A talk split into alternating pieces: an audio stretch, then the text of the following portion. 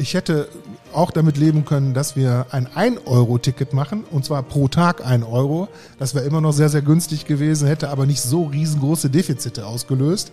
Da hätte ich auch mit leben können. Der ÖPNV muss günstig sein, damit die Leute ihn nutzen, aber er muss nicht ähm, so verramscht werden, denn die Leute wollen eigentlich auch einen verlässlichen und einen guten und einen bequemen ÖPNV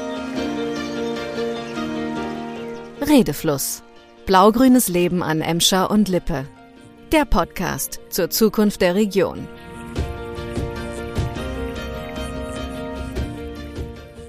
Herzlich willkommen zu unserem Podcast Redefluss. Mein Name ist Uli Petzel, ich bin Vorstandsvorsitzender von Emscher Genossenschaft und Lippeverband. Dieses Jahr 2022 ist für uns ein ganz besonderes Jahr. Nach 30 Jahren konnten wir zum Jahreswechsel den Umbau der Emscher abschließen. Der Fluss, den früher alle Köttelbecke nannten, ist vom Abwasser befreit worden. Genau der richtige Zeitpunkt also, um nach so einem langen Projekt nach vorn zu schauen. In diesem Podcast möchten wir uns daher mit der Zukunft unserer Region beschäftigen. Wie geht es weiter nach dem Emscher-Umbau? Wie schaffen wir den viel zitierten Strukturwandel? Wie machen wir das Ruhrgebiet lebenswerter und klimaneutral? Dazu laden wir uns in jeder Folge interessante Gesprächspartner aus der Region ein. In dieser Episode sprechen wir mit einem Mann, der in der Politik zu Hause ist und in diesem Bereich schon lange die Region mitgestaltet. Er ist Landrat des Kreises Recklinghausen, war 16 Jahre Bürgermeister von Haltern am See und jemand, der ganz besonders für bürgernahe Politik steht. Herzlich willkommen, Bodo Klimpel. Hallo. Wir steigen in unserem Podcast immer mit einem ganz lockeren Einstieg ein, mit einer Reihe von Entweder-Oder-Fragen und beginnen. Hier und jetzt oder Blick in die Zukunft? In die Zukunft. Stadt oder Landmensch? Beides. Buch oder Film? Buch. Strand oder Berge? Eher Strand. Sonntagsspaziergang oder Radtour? Radtour. Fortuna Düsseldorf oder Schalke 04? Schalke 04 und im Herzen Fortuna Düsseldorf. Da kommen wir natürlich gleich schon auf ein Stück deiner beruflichen Entwicklung zu sprechen. Du hast die Verwaltungslaufbahn von der Pika auf gelernt, den Cast in Düsseldorf, bist dann Kämmerer in Haltern geworden. Was hat dich dazu bewogen, aus dem Rheinland ins Ruhrgebiet zu gehen? Ja, ich wollte eigentlich eine berufliche Veränderung und ähm, dann ähm, habe ich mich so ein bisschen äh, mit Ausschreibungen und Ähnlichem beschäftigt und dann gab es ein interessantes Stellenangebot ähm, in einer ähm, entsprechenden Zeitschrift und ähm, da habe ich mich dann drauf beworben und das hat dann sofort geklappt und so bin ich dann nach Haltern am See gekommen. Kanntest du vorher das Ruhrgebiet? Ja, sehr gut. Meine Familie stammt aus Gladbeck. Mein Vater und mein Bruder sind dort auch geboren. Und insofern, äh, meine ganze Verwandtschaft lebte äh, zeitweise in Gladbeck und jetzt hier in der, in der Nähe, so dass ich das Ruhrgebiet eigentlich ja, von klein auf gut kenne. Gehört denn Haltern am See zum Ruhrgebiet? Da gibt es ja auch ganz unterschiedliche Auffassungen, wie ich höre. Ja, das ist richtig. Ähm, aber ähm, ich sage jetzt mal so, wichtig ist natürlich auch in der Politik, dass man Realitäten akzeptiert. Und ähm, es ist schon so, dass es politisch eben zum Ruhrgebiet gehört. Es ist die nördlichste Stadt des Ruhrgebiets, ähm, aber sicherlich eine Stadt mit, mit großen Eigenarten und ähm, einer äh, sehr westfälisch geprägten Einstellung zu allem. Und ähm, vor dem Hintergrund gehört zwar äh, zum, zum Ruhrgebiet, ist aber sehr selbstbewusst münsterländisch. Was ist das Besondere am Kreis Recklinghausen im Ruhrgebiet? Ja, zunächst einmal ähm, ist er der bevölkerungsreichste der Republik, also riesengroß. Und ähm, darüber hinaus natürlich auch zehn sehr große und selbstbewusste Städte. Ähm, die kleinste Stadt ist knapp 30.000 äh, Einwohner, die größte äh, äh über 120.000.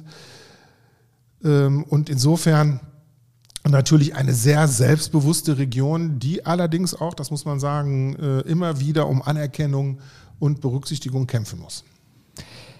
Wird der Kreis Recklinghausen so ein Stück im Vergleich zu anderen Orten im Ruhrgebiet vernachlässigt, in der medialen Berichterstattung vergessen? Ja, es ist natürlich so, dass wir im Ruhrgebiet viele riesengroße Städte haben und ähm, da wird oftmals die Einwohnerzahl, die es insgesamt im Kreis Recklinghausen gibt, ein bisschen falsch eingeschätzt. Ne? Normalerweise sind wir ja ähm, hinter, hinter Dortmund eigentlich die zweitgrößte Gebietskörperschaft ähm, im, im Ruhrgebiet und insofern äh, natürlich auch ein ganz bedeutsamer äh, Faktor, Ähm, aber man hat manchmal schon so den Eindruck, dass das mittlere Ruhrgebiet äh, äh, das gar nicht so, so wahrnimmt. Jetzt guckt man auf den Kreis Recklinghausen, du hast es gerade angesprochen, zehn selbstbewusste Städte, die natürlich auch eine Menge Potenzial haben. Was sind die Highlights der, der Städte? Was sind die Orte, die du ganz besonders schätzt? Also ähm, es gibt eigentlich alles im, äh, im Kreis Recklinghausen. Ich fange jetzt mal an äh, mit dem Chemiepark im Mahl. 10.000 Menschen arbeiten da, also ähm, aber natürlich auch im Südkreis viel chemische Industrie. Wir haben wirklich noch Industrie. Dann gibt es wunderschöne Landschaften. Wir haben ja gerade schon kurz über Haltern am See gesprochen, aber auch die Hart, ähm, die ja auch noch Mal und äh, Erkenschwick und Datteln mit einbezieht. Also ähm, es gibt dort eigentlich alles, viel Industriekultur ähm, und eigentlich ein optimaler Platz, um zu leben. Gehen wir vielleicht die einzelnen Felder noch mal ein Stück durch, über Ökonomie und Lebensqualität bis hin zum Tourismus. Vielleicht zunächst zur, zur ökonomischen Frage, wie weit ist es mit dem Strukturwandel im Kreis Recklinghausen? Welchen Weg will man da einschlagen? Gibt es da besondere Schwerpunkte, Cluster, wie man neudeutsch sagt? Ja, also ähm, wir haben natürlich einige, einige Kernkompetenzen. Wir haben natürlich, ich habe es gerade schon angesprochen, äh, wir sind ein großer äh, Chemiestandort. Äh, beispielsweise, äh, es wissen die wenigsten Leute, wird im, im Chemiepark immer schon seit den 1930er äh, Jahren Wasserstoff produziert. Äh, wir haben dort also eine wahnsinnige Tradition und auch unheimliche Ahnung.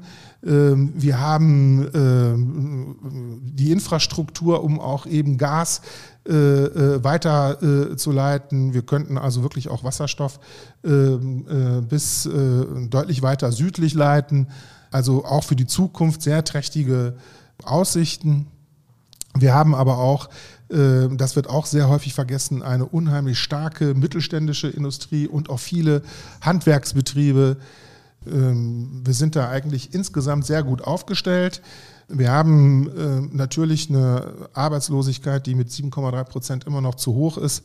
Aber wir haben auch einen mittlerweile einen riesengroßen Fachkräftemangel, so dass wir eben, und das ist dann schon auch eine Strategie, wie der Strukturwandel weitergehen soll. Wir müssen uns eben wir müssen eben unseren guten Leuten, die bei uns tolle Hochschulen haben, äh, wir haben beispielsweise im Kreis Recklinghausen hervorragende Berufskollegs, äh, die müssen bei uns bleiben, die Leute, die wir dort hervorragend ausbilden. Da müssen wir noch eine ganze Menge nachlegen. Du bist seit 2020 Landrat des Kreises Recklinghausen und hast im September letzten Jahres eine Zukunftsstrategie für den Kreis ähm, vorgestellt. Was sind da die Schwerpunkte? Ja, zunächst einmal haben wir äh, ja schon in der vorangang, äh, äh vorangegangenen äh, Kreislausperiode den Festischen Klimapakt beschlossen, äh, damit einhergehend auch eine Mobilitätswende. Wir wollen uns ähm, ganz klar aufstellen für die Zukunft und wollen ähm, eine ganze Menge äh, für den Klimaschutz und für Schadstoffabbau, CO2-Abbau und so weiter machen. Da sind wir, haben wir tolle Konzepte aufgestellt. Das ist also sicherlich ein, ähm, ein Schwerpunkt.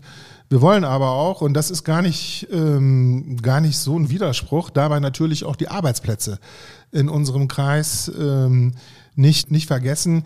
Das bedeutet für mich Arbeitsplätze Sicherung, das ist ganz, ganz wichtig, das vergessen viele.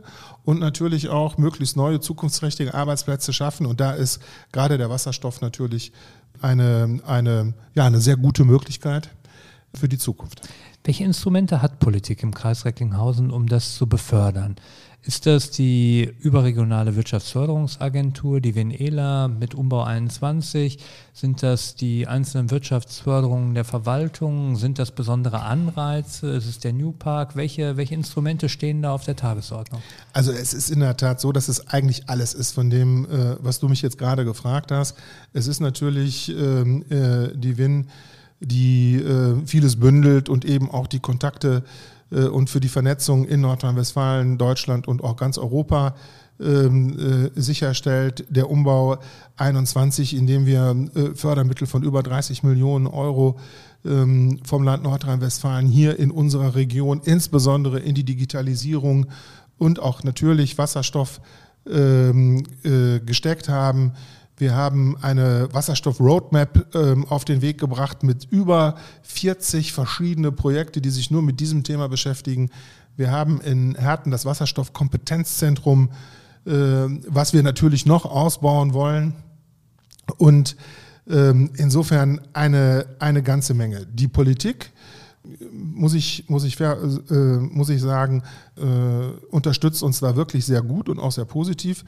Es gibt da ähm, eigentlich keinen, der jetzt dagegen ist. Äh, solange wir natürlich die Rahmenbedingungen auch des Festischen Klimapaktes mit berücksichtigen. Und das ist ja ein ganz fester Bestandteil unseres Wirkens. Du hast jetzt zweimal schon den Festischen Klimapakt angesprochen. Welche Ziele hat ähm, der Kreis sich da gesetzt, genau? Ja, also wir haben jetzt die äh, überregionalen Landes-, Bundes- und europäischen Ziele nicht äh, nochmal konterkariert oder, oder, oder reduziert. Ich bin mir auch nicht sicher, ähm, solche, solche Zeiträume sind natürlich äh, in, insofern schon gut, dass man äh, sagt, kommt Leute, wir können jetzt nicht noch fünf Jahre nichts machen. Aber ob das jetzt ein Jahr früher oder zwei Jahre später ist, äh, wird, man, wird man am Ende äh, bewerten wollen. Für mich ist wichtig, dass wir diese Ziele, die wir uns dort gesetzt haben, auf alle Fälle erreichen. Und äh, dazu ist für mich beispielsweise äh, untrennbar verbunden die Mobilitätswende. Das ist eine ganze Menge mehr, als man im, äh, eigentlich dahinter vermutet. Ich sage immer, wenn wir wirklich richtig was für den Umweltschutz tun müssen, müssen wir gucken, dass wir die Autos von der A43 kriegen. Das bedeutet natürlich in allererster Linie ein hervorragendes ÖPNV-Angebot. Wie kriegen wir das hin? Was macht der Kreis Recklinghausen da auf dem Weg dahin? Also wir sind ähm, mit unserer äh, Festischen Straßenbahn GmbH da sehr, sehr gut unterwegs. Das ist auch der Teil am ÖPNV, der weitestgehend sehr, sehr pünktlich ist. Aber wir haben natürlich auch noch innerhalb des VRRs Partner, mit denen wir gemeinsam dafür sorgen müssen, dass der ÖPNV zum ersten äh, erstmal deutlich verlässlicher wird. Und wir müssen natürlich gucken, äh, dass deutlich mehr Mittel auch da reingesteckt werden, ähm, insbesondere durch, durch Förderprogramme vom, vom Bund, dass wir eben einen ÖPNV anbieten, der den Leuten das unheimlich leicht macht, umzusteigen vom Auto auf die, auf die Schiene beziehungsweise dann auch in unsere Busse.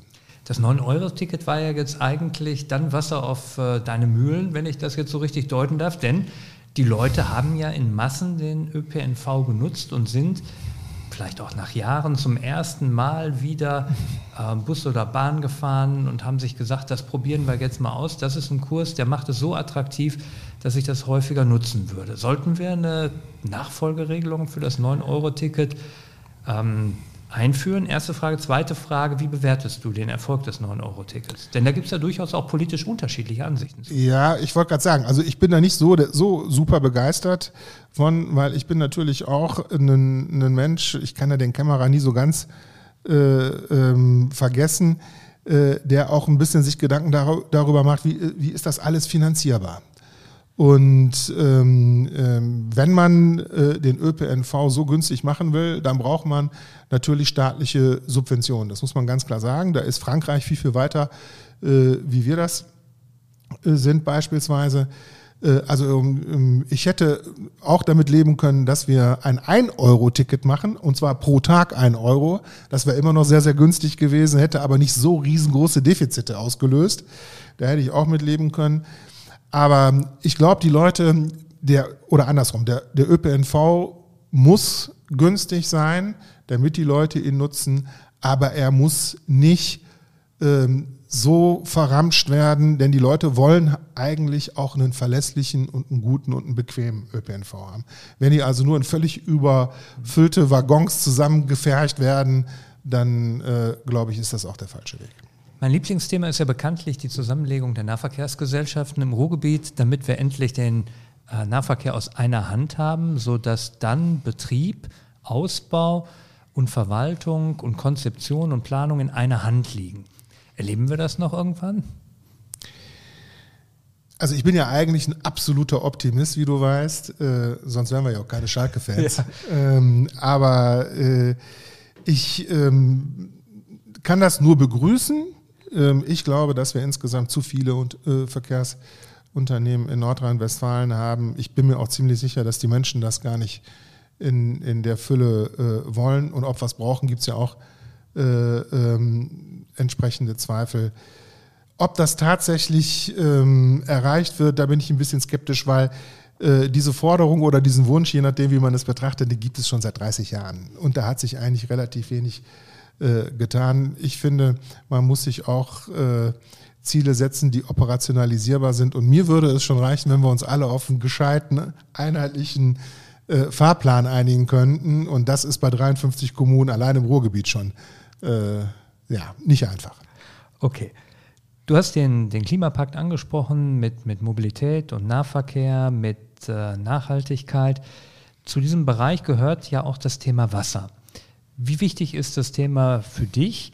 Und du hast es ja in den letzten Jahren jetzt auch in der dann neuen Rolle als Vorsitzender des Verbandsrates des Lippe-Verbandes auch ein Stück nochmal anders erlebt. Ja, also ich komme hier aus Haltern am See. Also insofern bin ich ja schon alleine äh, deswegen ähm, in Anführungsstrichen Wasserexperte. Nein, ich habe ja damals ähm, die, die, die Funktion im, im äh, Lippe-Verbandsrat äh, gerne übernommen, weil natürlich auch gerade äh, zwischen äh, Haltern und äh, Mal eine ganze Menge passiert an der Lippe. Die Deich-Umbaumaßnahmen, die es dort auf einer Strecke von fast vier Kilometern gibt, haben mich natürlich dazu bewogen, dort auch entsprechend mitzuarbeiten. Und ich habe gesehen und gemerkt, wie wichtig das ist, dass man sich eben halt auch damit beschäftigt, wie Wasser transportiert wird, wie sicher und sauber wir unsere ähm, Flüsse hinkriegen. Und da ist ja insbesondere beim Emscher-Umbau, aber eben auch bei der Renaturierung der Lippe in den vergangenen 15 Jahren eine ganze Menge, eine ganze Menge passiert. Was man im Übrigen ja auch ganz klipp und klar der Emscher Genossenschaft und dem Lippeverband äh, zugute halten kann. Ein, ein öffentlich-rechtlicher ähm, Abwasserverband, der also wirklich eine ganze Menge für die Umwelt tut. Wenn man sich die Emscher jetzt anguckt und sie noch vergleicht mit der Emscher von vor zehn Jahren, ähm, dann äh, kann man das ja an jeder Ecke an der Emscher erkennen und an der Lippe sowieso. Sie ist nicht umsonst äh, Nordrhein-Westfalens längster, aber auch schönster Fluss. Was können wir noch mehr tun im Bereich Wasser? Gibt es Dinge, die du erlebt hast, wo wir sagen, Mensch, da müssten wir noch mehr ähm, tun, noch mehr Renaturierung, noch mehr Hochwasserschutz? Ähm, fällt dir da was ein? Also wir müssen natürlich sehr gut vorbereitet sein. Der, der Klimawandel bringt ja nun einige äh, neue Herausforderungen mit uns und da kann man natürlich, äh, äh, das kann man negieren, man kann es dramatisieren, aber nützt ja nichts, man muss damit umgehen und ähm, wenn wir uns vor Augen halten, dass ähm, insbesondere äh, durch das äh, Hochwasserereignis im Sommer letzten Jahres, wenn wir das im, im Emscher Gebiet gehabt hätten, dann hätten wir auch Probleme bekommen. Und zwar deutliche Probleme. Und vor dem Hintergrund müssen wir uns da einfach viel, viel besser noch aufstellen. Und ich habe das ja äh, äh sehr begrüßt und mitgetragen, dass wir da jetzt gemeinsam, also Lippeverband und Emscher Genossenschaft, sich auf den Weg machen, um dort was den Deichbau angeht, noch mehr zu tun, was aber auch die Informationen äh, der Bevölkerung äh, angeht, sich haben einiges einfallen lassen. Ähm, und insgesamt auch die, die ganzen Städte an Emscher und Lippe äh, viel mehr sensibilisiert haben. Auch da ähm, eigenverantwortlich was zu machen. Ich weiß das aus meiner Heimatstadt, dass wir bei Starkregenereignissen mittlerweile sehr, sehr gut vorbereitet sind. Äh, und auch in Recklinghausen ist das so. Also ähm, ich glaube, dass das ist einfach wichtig, dass die Menschen, die diese Funktion bekleiden, sich dann auch ihrer Verantwortung bewusst sind und dann einfach auch, und das haben wir ja gemacht, wir haben uns an einem Montag hingesetzt und waren nach zweieinhalb Stunden mit unseren Planungen eigentlich schon, schon sehr, sehr, sehr weit und setzen die jetzt um. Und das ist einfach äh, wichtig. Das passt auch zum Ruhrgebiet, dass man ein Problem erkennt, dass man darüber redet aber es nicht zerredet und dann sofort handelt. Wir haben jetzt beim Festischen Klimapakt äh, gesehen, da gibt es äh, verschiedene Bausteine und gleichzeitig gibt es in der Zukunftsstrategie des Kreises Recklinghausen ja auch ähm, den Teil Kultur. Und Kultur ist ja ein ganz wichtiger äh, Baustein auch für den Kreis. Wenn ich auf den Kreis Recklinghausen gucke, dann gucke ich auf die Ruhrfestspiele, wo Schauspieler aus aller Herren Länder im Laufe der Jahrzehnte ihre Stücke vorgeführt haben. Ich erinnere John Malkovich, Isabelle Huppert. Ähm, da, da, waren großartige Aufführungen. Wir haben die Ruhrtriennale in Gladbeck, wir haben den Grimme-Preis in Mahl, wir haben das Römermuseum in Haltern. Ähm, wir haben tolle Möglichkeiten. Wie wichtig ist dieser kulturelle Bezug für den Kreis?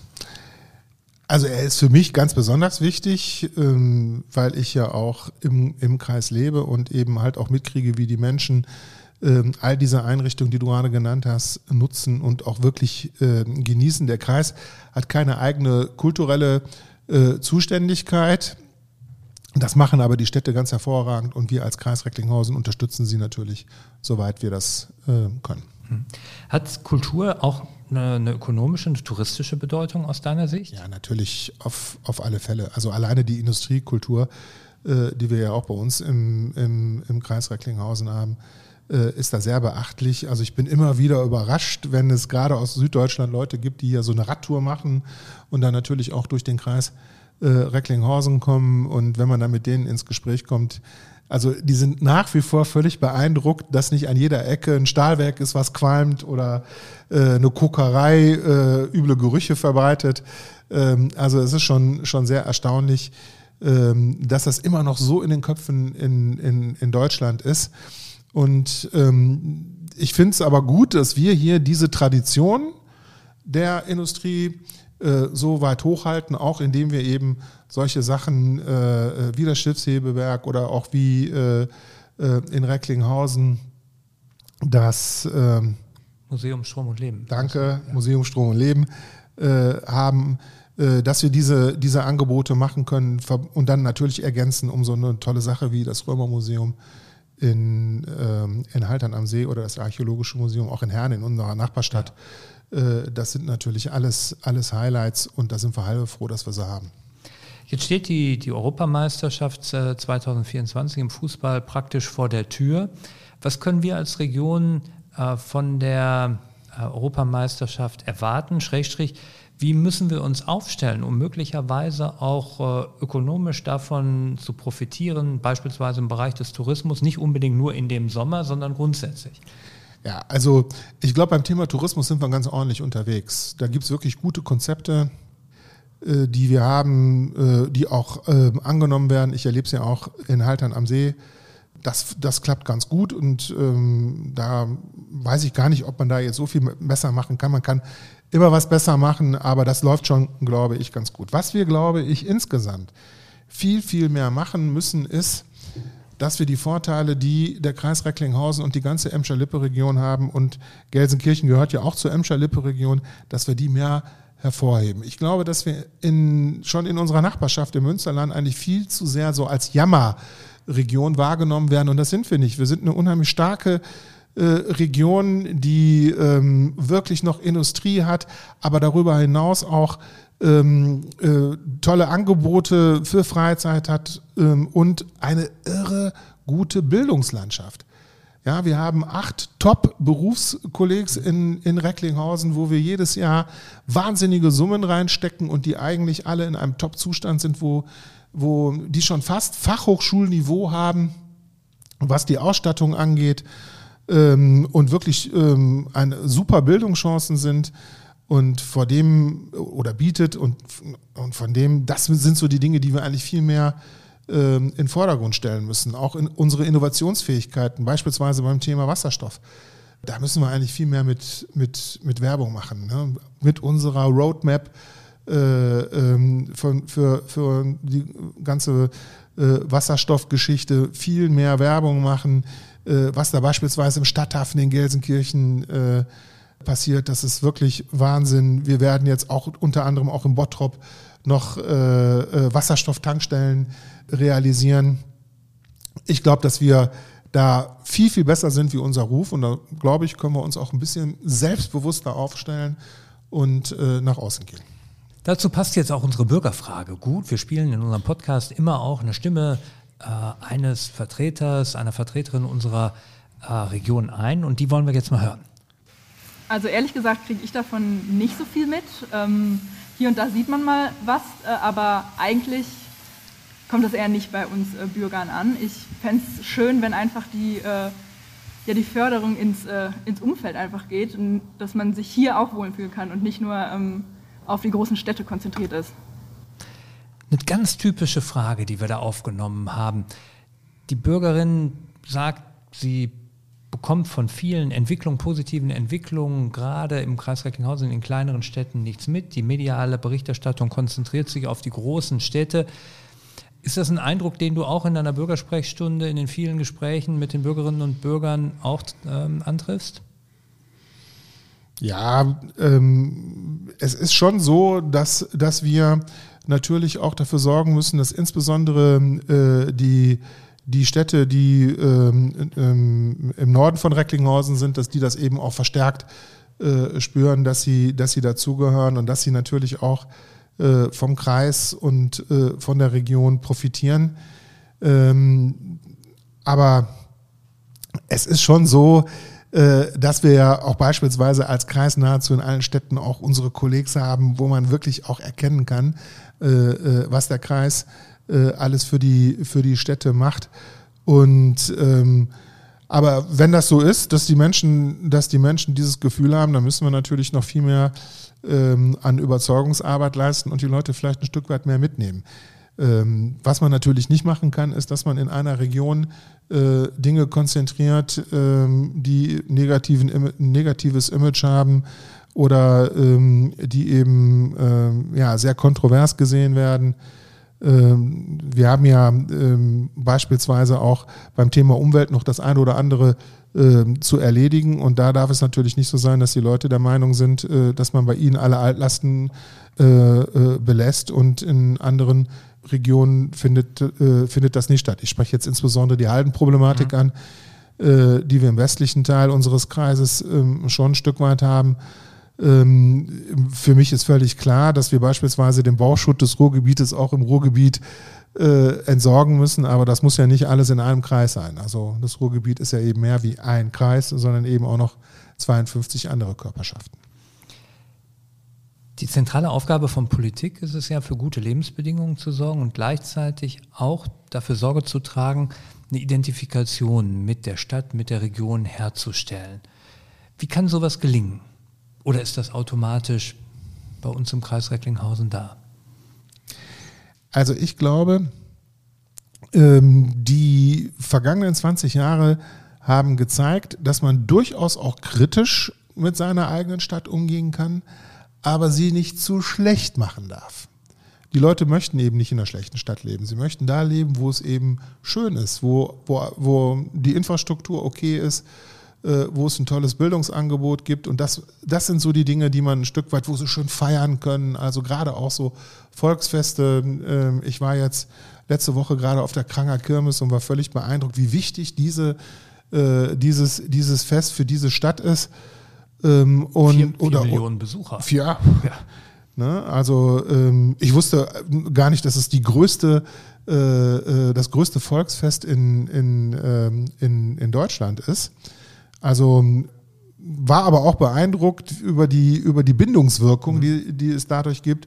Und wir haben ja äh, viele dieser Dinge. Ne? Wir hatten ja jetzt gerade äh, äh, eine Riesendiskussion über Recklinghausen leuchtet. Das ist beispielsweise dort äh, äh, ganz besonders wichtig. Oder die Schützenfeste in Dorsten und in Haltern am See. Dass äh, die Leute identifizieren sich natürlich gerne mit ihrer Stadt und möchten äh, natürlich einen, Arbeitsplatz, eine gute Wohnung haben und ein anständiges Freizeitangebot. Alles das ist da. Ähm, wir müssen, glaube ich, äh, das nur ein Stück weit besser nochmal äh, auch vermarkten. Könnten wir als weiteren Baustein vielleicht auch sowas wie große Würfe gebrauchen? Also was wäre, wenn sich jetzt Tesla bei uns angesiedelt hätte? Ja, da würde ich mich jetzt freuen. Das muss ich, äh, das muss man, das muss man ehrlich sagen. Ja, also äh, Dauerthema ist bei uns der New Park. Ganz klar, eine, ein, ein großes Areal, wo man eben auch hätte Tesla ähm, äh, ansiedeln können. Ich glaube, wenn Tesla wirklich Interesse gezeigt hätte, dann hätten sich alle Verantwortlichen auch äh, irre Mühe gegeben, um das, um das zu äh, realisieren. Ähm, aber ähm, wir sind ja jetzt auch ähm, in, einer, in einer Situation, wo sich Industrie verändert, ja, wo es völlig neue ähm, Ideen, Start-ups, Firmen gibt. Äh, auch denen muss man eine Heimat äh, äh, bieten. Und da ähm, sehe ich beispielsweise auch eine Chance ähm, äh, bei der Realisierung des New Parks, dass wir da so eine Art grünen Park machen, wo man eben ähm, sich speziell auch darauf noch ein Stück weit ähm, konzentriert. Ähm, denn das ist beispielsweise eine Sache, die, die mir unheimlich wichtig ist. Ich würde ganz gerne mal eine Firma oder einen Gewerbepark oder Industriepark eröffnen und nicht immer dabei sein, wenn beispielsweise eine Zeche geschlossen hat, so wie in der Vergangenheit. Du hast jetzt ganz häufig auch das Thema Bildung angesprochen. Wir haben es ja im, gerade im Kreis Recklinghausen, im nördlichen Ruhrgebiet insgesamt mit einer recht schwierigen sozialen Lage zu tun. Die soziale Spaltung nimmt zu, rund ein Drittel der Kinder leben von Hartz IV. Ähm, wir haben die Situation, dass ähm, mehr als neun von zehn Kindern, deren Eltern Abitur machen, auch Abitur machen, aber im nördlichen Ruhrgebiet weniger als zwei Kinder von Eltern, die kein Abitur haben, jemals zum Abitur gelangen. Was können wir tun, um diese soziale Frage besser zu lösen?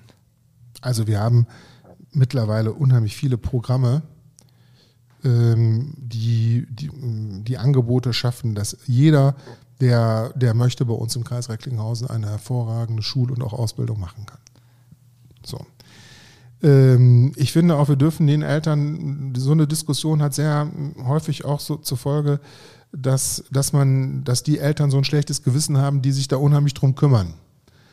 Äh, das wäre, glaube ich, falsch. Ähm, die sollen sich auch nach wie vor gut um ihre Kinder kümmern und ähm, auch wenn die Unterstützung brauchen, äh, muss man denen die gewähren. Aber, und das machen wir auch, wir haben mittlerweile eine wirklich richtig gute Vernetzung zwischen Jugendämtern, zwischen Schulämtern, zwischen äh, ähm, äh, Sozialpartnern wie Caritas, Diakonie, AWO, äh, äh die sich äh, um diese, um diese ähm, Schülerinnen und Schüler, die Schwierigkeiten haben, kümmern. Ich glaube, da sind wir wirklich gut aufgestellt. Es ist immer schwierig in einem, ähm, wir können die Eltern auch nicht zwingen. Ich finde das sehr bedauerlich, insbesondere, dass natürlich über 30 Prozent der Kinder von Hartz IV leben. Ähm, ähm, und da kann man, ähm, muss man ansetzen, dass die Generation, die jetzt Kind ist, natürlich auf alle Fälle nicht mehr in der gleichen Situation ist, wenn sie mal Kinder haben. Brauchen wir möglicherweise noch weitere Institutionen, die eine strukturpolitische Relevanz erzeugen können? Also ich spiele auf den Vorschlag von Frank Baranowski an, der gesagt hat, wir brauchen im nördlichen Ruhrgebiet die berühmte Emscher Uni. Äh, ich bin da ein bisschen skeptisch, weil wir eine sehr gute äh, Hochschule in Gelsenkirchen bereits haben, äh, mit guten Dependancen in Recklinghausen äh, und auch ins Münsterland. Äh, die Idee ist natürlich nicht schlecht. Das will, ich überhaupt nicht, überhaupt nicht bestreiten. Ich fand sie auch am Anfang sehr, sehr gut. Aber ähm, äh, man muss natürlich auch ganz ehrlich sagen, so eine, so eine Hochschule muss natürlich auch finanziert werden. Äh, und wenn die dann finanziert wird zu Lasten derer, die wir jetzt haben, ist das also auch nicht, äh, ähm, äh, auch nicht positiv. Ähm, ich bin großer Freund davon, dass man immer das stärkt, was, was, man, was man hat. Äh, und wenn das dann nicht funktioniert, kann man immer noch was Neues machen. Aber ich glaube, äh, dass wir an, an unseren Hochschulen, die wir, die wir jetzt haben, äh, wirklich gute Ideen haben, dass wir da auch tolle Professoren, Professorinnen, Dozentinnen und Dozenten haben. Ähm, was, ähm, glaube ich, noch ein Stück weit verbesserungsfähig ist, ist eine Verzahnung in die Industrie. Ähm, das wäre noch so eine Sache, äh, die, man, die man sicherlich auch noch angehen kann. Wenn wir aber beispielsweise wissenschaftliche Institute bekommen könnten, da müssen wir uns natürlich kümmern und vor allen Dingen auch darum bewerben. Das würde ich sehr unterstützen, weil das würde auch den vorhandenen Hochschulen bei uns ähm, sicherlich sehr gut tun. Wie würden Sie das Ziel äh, der Zukunftsstrategie des Kreises beschreiben? Ist das die blau-grüne Zukunft, die grünste Industrieregion der Welt, der schönste Kreis Deutschlands? Ja, so mit Superlativen wie der schönste Kreis Deutschland muss man vielleicht ein bisschen, ein bisschen vorsichtig äh, äh, sein. Ähm, aber wir stellen uns unsere Aufgabe, dass wir eben der Größte sind und wir wollen deutlich äh, schöner werden. Das ist äh, sicherlich ein, ein, ein gutes Ziel. Und wenn es uns dabei gelingt, das, was wir jetzt gerade so in den Ab Ansätzen bei der Transformation der Industrie, gerade bei uns im Kreis auch schon erleben, ich habe ja auch schon das Thema beispielsweise Chemie ähm, äh, angesprochen, aber wir haben ja noch andere energieintensive äh, Bereiche. äh, dann der grünste Kreis äh, zu werden, das wäre schon eine Sache, die mir sehr gut gefallen würde. Hervorragend. Wir würden den blauen Anteil auch dazu liefern, ganz gratis. Da freue ich mich. Blau ist ein gutes Stichwort. Wir können nicht auseinandergehen, ohne über Fußball zu reden. Wo werden die Königsblauen am Ende der Saison landen? Also sie werden mit dem Abstieg nichts zu tun haben. Da bin ich fest von überzeugt. Ähm, ich ähm, habe mich fürchterlich über äh, die Schiedsrichterleistung in Köln geärgert. Ich war sehr, sehr froh, dass sie am vergangenen Samstag dann noch den, den Ausgleich ähm, geschossen haben. Ich bin ganz jämmerlich mit abgestiegen. Das war äh, die schlimmste Fußballsaison, die ich überhaupt mit äh, erlebt habe. Und ich bin sehr positiv überrascht und äh, bin auch sehr, sehr froh, dass ähm, äh, Schalke erstens eine wirklich ordentliche Zweitligasaison gespielt hat, natürlich gekrönt mit dem, mit dem äh, mit dem Aufstieg. Du weißt, Uli, dass ich am Anfang große Angst davor hatte, dass die sogar durchgereicht werden. Und insofern ist meine blaue Seele momentan sehr gut zufrieden. Die Angst war ja auch nicht unberechtigt, wenn man sich jetzt die ähm, Ergebnisse von Bielefeld zum Beispiel anguckt. Vier Spiele gespielt, keinen Punkt. Äh, oder in Fürth, wo auch ein Absteiger sehr schwer ähm, in die Gänge kommt. Also das ist nicht einfach, die zweite Liga zu überstehen. Ja gut, wir hatten ja auch nicht nur, also der Anfang war ja auch ein bisschen holprig bei uns. Ähm, aber ähm, man ist ja immer sehr schnell sehr kritisch mit den Verantwortungsträgern und hier muss man wirklich sagen, haben die Verantwortungsträger sicherlich in vorderster Front Ruven Schröder einen hervorragenden Job gemacht. Pudo Klimpel, vielen Dank. Das war eine reine Freude. Danke für deine Zeit und das ausführliche Gespräch.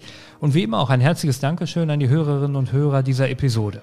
Wenn Ihnen der Podcast gefällt, dann freuen wir uns, wenn Sie uns abonnieren würden und eine gute Bewertung natürlich auch dalassen. Bis zum nächsten Mal und immer dran denken, alles bleibt im Fluss.